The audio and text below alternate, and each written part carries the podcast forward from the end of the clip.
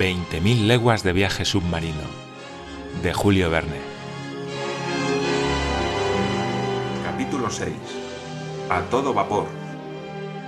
Al oír este grito, toda la tripulación se precipitó hacia el arponero. Comandante, oficiales, contramaestres, marineros, grumetes y hasta los ingenieros que dejaron sus máquinas y los fogoneros que abandonaron sus puestos.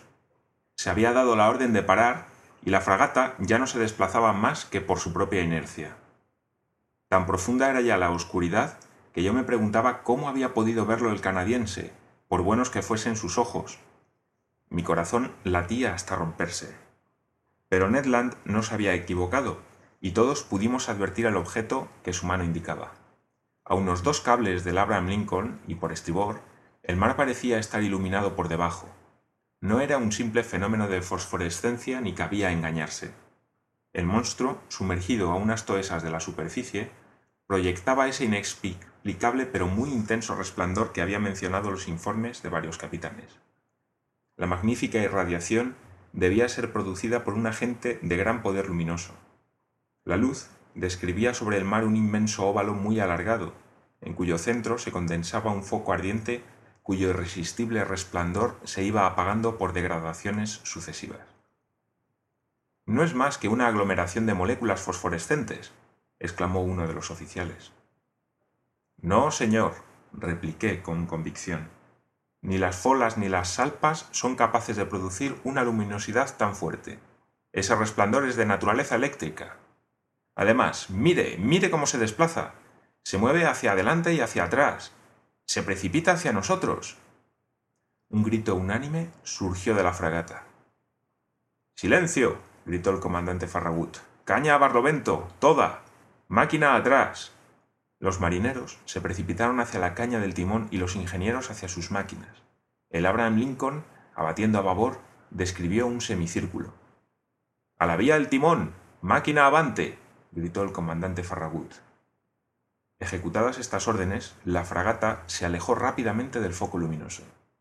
Digo mal, quiso alejarse, hubiera debido decir, pues la bestia sobrenatural se le acercó con una velocidad dos veces mayor que la suya. Jadeábamos, sumidos en el silencio y la inmovilidad, más por el estupor que por el pánico. El animal se nos acercaba con facilidad. Dio luego una vuelta a la fragata, cuya marcha era entonces de catorce nudos, y la envolvió en su resplandor eléctrico como en una polvareda luminosa.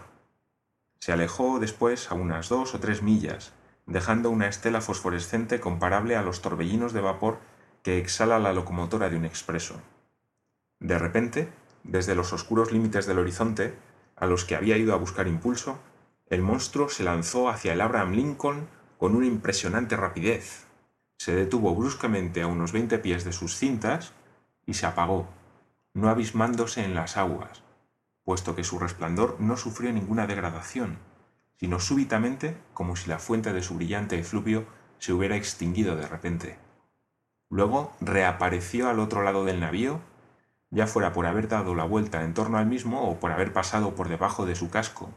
En cualquier momento podía producirse una colisión de nefastos efectos para nosotros. Las maniobras de la fragata me sorprendieron. En vez de atacar, huía, el barco que había venido en persecución del monstruo se veía perseguido. Como preguntara la razón de esta inversión de papeles, el comandante Farragut, cuyo rostro tan impasible de ordinario reflejaba entonces un asombro infinito, me dijo Señor Aronnax, ignoro cómo es el ser formidable con que tengo que habérmelas, y no quiero poner en peligro imprudentemente a mi fragata en medio de esta oscuridad. Además, ¿cómo atacar a lo desconocido? ¿Cómo defenderse? Esperemos la luz del día y entonces los papeles cambiarán. ¿Le queda alguna duda, comandante, sobre la naturaleza del animal? No, señor. Es evidentemente un narval gigantesco, pero es también un narval eléctrico. Quizá, dije, si emite descargas eléctricas, sea tan inabordable como un gimnoto o un torpedo. Posiblemente, respondió el comandante, y si posee en sí una potencia fulminante, debe ser el animal más terrible que haya salido nunca de las manos del Creador. Por eso hay que ser prudentes. Toda la tripulación permaneció en pie durante la noche, sin que nadie pensara en dormir. No pudiendo competir en velocidad, el Abraham Lincoln había moderado su marcha. Por su parte, el narval, imitando a la fragata, se dejaba mecer por las olas y parecía decidido a no abandonar el escenario de la lucha. Sin embargo, hacia medianoche desapareció, o por emplear una expresión más adecuada, se apagó como una luciérnaga. ¿Habría huido? Cabía temer más que esperar que así fuera. Pero a la una menos siete minutos pudimos oír un silbido ensordecedor, semejante al producido por una columna de agua exhalada con una extrema violencia. El comandante Farragut, Ned Land y yo estábamos en ese momento en la toldilla, escrutando ávidamente las profundas tinieblas. Ned Land, ¿ha oído usted a menudo el rugido de las ballenas? preguntó el comandante. Muchas veces, señor, pero nunca el de una ballena cuyo hallazgo me haya valido dos mil dólares. En efecto, se ha ganado usted la prima. Pero dígame, ¿no es ese el ruido que hacen los cetáceos al exhalar el agua por sus espiráculos? El mismo ruido, señor, con la diferencia de que el que acabamos de oír es incomparablemente más fuerte. No hay error posible. Es un cetáceo lo que tenemos ante nosotros. Y con su permiso, señor, añadió el arconero, Mañana al despuntar el día le diremos dos palabras a nuestro vecino.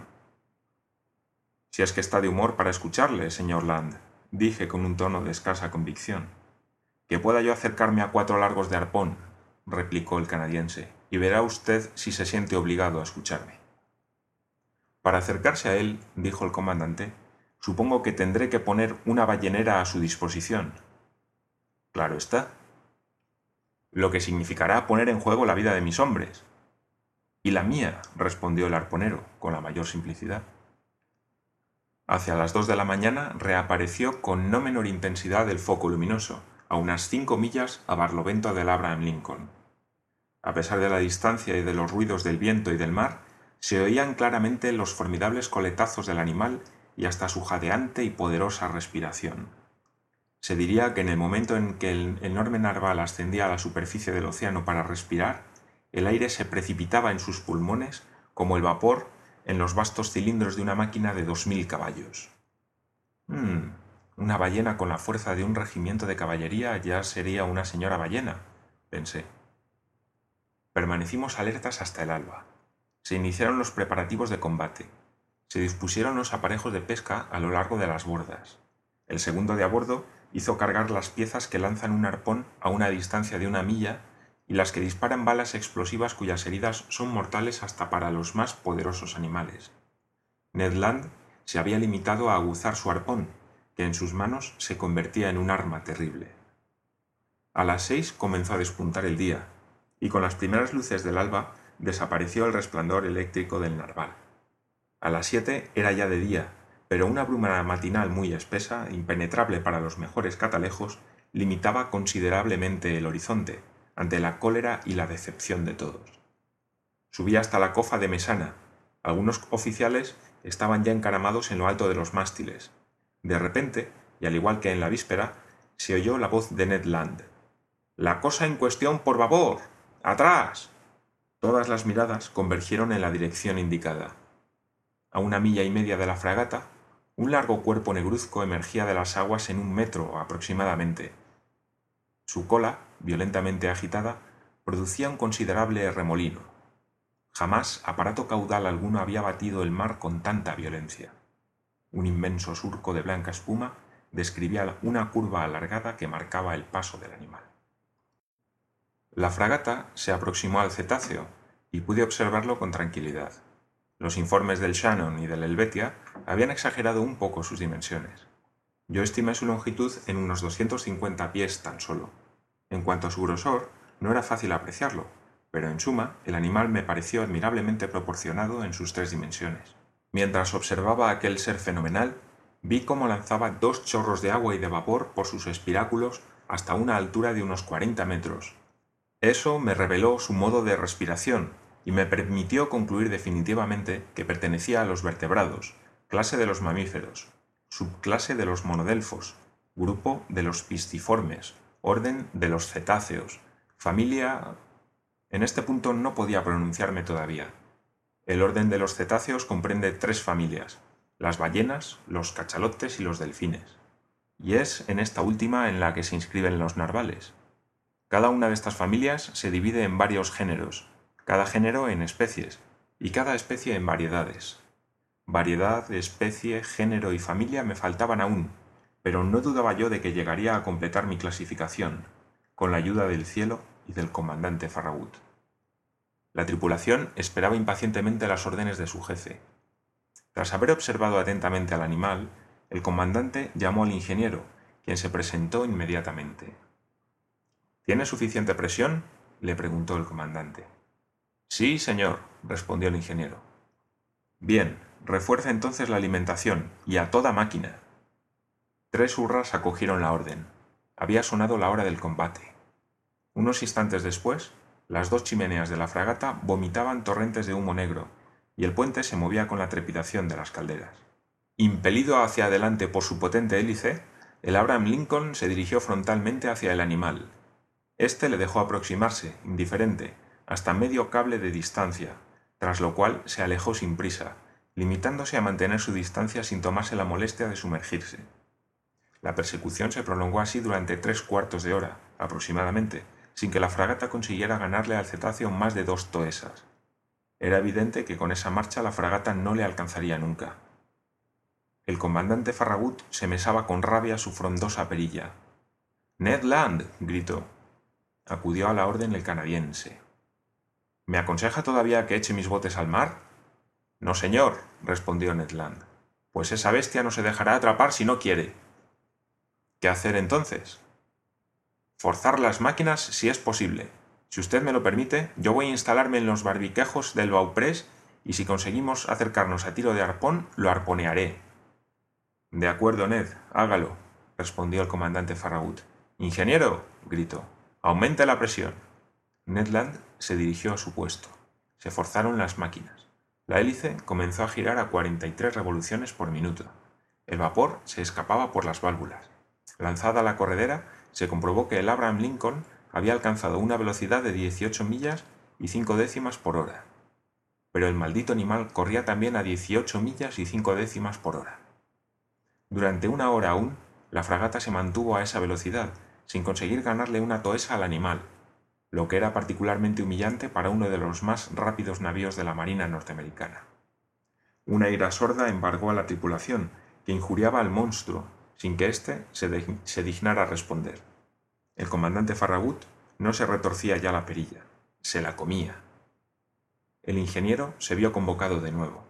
¿Ha llegado usted al máximo de presión? le preguntó el comandante. Sí, señor, respondió el ingeniero. ¿Y están cargadas las válvulas? A seis atmósferas y media, pues cárguelas a diez atmósferas. Una orden bien de... ciertamente. No se hubiera llegado más allá en el Mississippi en las competiciones de velocidad a que se entregan los vapores fluviales. Conseil, dije a mi buen sirviente, que se hallaba a mi lado, ¿te das cuenta de que muy probablemente vamos a saltar por los aires? Como el señor guste, respondió Conseil. Pues bien, debo confesar que, en mi excitación, no me importaba correr ese riesgo. Se cargaron las válvulas, se reforzó la alimentación de carbón y se activó el funcionamiento de los ventiladores sobre el fuego. Aumentó la velocidad del Abraham Lincoln hasta el punto de hacer temblar a los mástiles sobre sus carlingas. Las chimeneas eran demasiado estrechas para dar salida a las espesas columnas de humo. Se echó nuevamente la corredera. ¿Y bien, timonel? preguntó el comandante Farragut. Diecinueve millas y tres décimas, señor. Forzad los fuegos. El ingeniero obedeció. El manómetro marcó diez atmósferas, pero el cetáceo acompasó nuevamente su velocidad a la del barco, a la de diecinueve millas y tres décimas. ¡Qué persecución! No, imposible me es describir la emoción que hacía vibrar todo mi ser. Ned Land se mantenía en su puesto, preparado para lanzar su arpón, en varias ocasiones el animal se dejó aproximar. ¡Le ganamos terreno! gritó el canadiense. Pero en el momento en que se disponía al lanzamiento de su arpón, el cetáceo se alejaba con una rapidez que no puedo por menos que estimar en unas treinta millas por hora.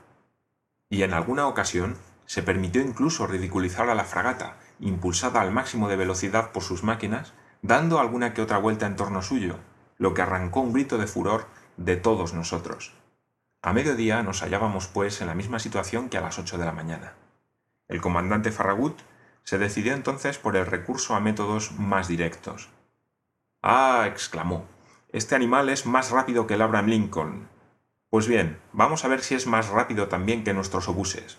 Contramaestre, artilleros a la batería de proa.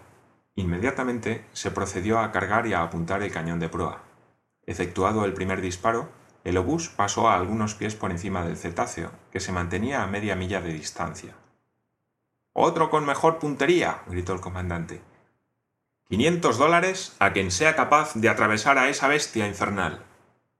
Un viejo artillero de barba canosa, me parece estar viéndolo ahora con una expresión fría y tranquila en su semblante, se acercó a la pieza, la situó en posición y la apuntó durante largo tiempo.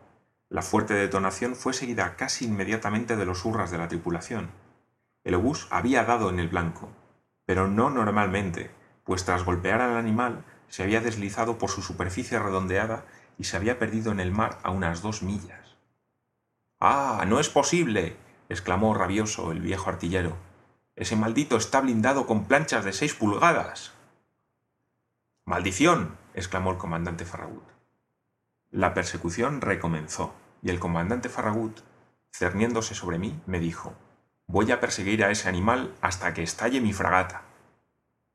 Sí, respondí. Tiene usted razón. Podía esperarse que el animal se agotara, que no fuera indiferente a la fatiga como una máquina de vapor. Pero no fue así. Transcurrieron horas y horas sin que diera ninguna señal de fatiga. Hay que decir en honor del Abraham Lincoln que luchó con una infatigable tenacidad. No estimo en menos de 500 kilómetros la distancia que recorrió nuestro barco durante aquella desventurada jornada del 6 de noviembre, hasta la llegada de la noche que sepultó en sus sombras las agitadas aguas del océano. En aquel momento creí llegado el fin de nuestra expedición, al pensar que nunca más habríamos de ver al fantástico animal. Pero me equivocaba. A las diez horas y cincuenta minutos de la noche reapareció la claridad eléctrica a unas tres millas a barlovento de la fragata, con la misma pureza e intensidad que en la noche anterior. El narval parecía inmóvil. Tal vez vencido por la fatiga dormía entregado a la ondulación de las olas.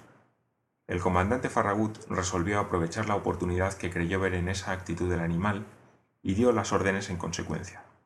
El Abraham Lincoln se acercó a él despacio, prudentemente, para no sobresaltar a su adversario.